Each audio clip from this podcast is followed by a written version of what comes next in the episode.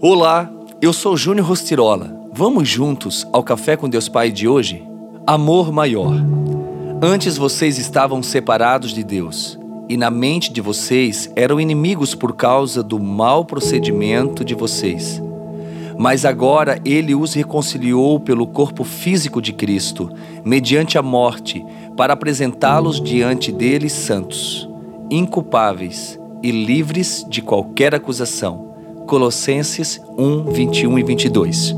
O mundo está perdido em seus pecados, mas em Jesus, pela fé, você pode ter esperança e salvação. A realidade do mundo sem Jesus é uma realidade de morte, como recompensa pelo pecado. Mas Jesus veio para buscar e salvar os perdidos, que somos nós. Cada ser humano foi escolhido por Deus para ser salvo de seus pecados. Aqueles que, como nós, estavam com a sua visão obstruída pelo pecado, zombavam de Jesus em meio ao seu sofrimento, ao passo que um dos ladrões crucificados ao seu lado, mesmo nos últimos suspiros de vida, pediu a Jesus que se lembrasse dele e recebeu o perdão dos seus pecados, com a garantia de que herdaria a vida eterna.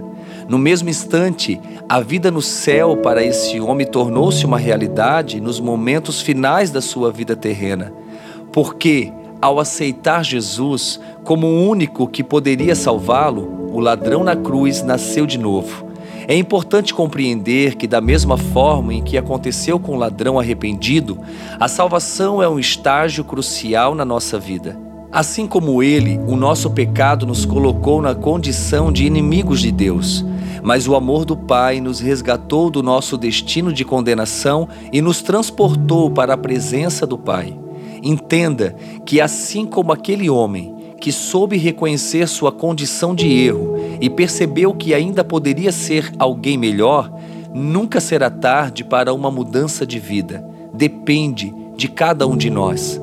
E a frase do dia diz: Jesus nos trouxe a reconciliação e a possibilidade de sermos adotados como filhos por Deus Pai. Pense nisso e tenha um excelente dia.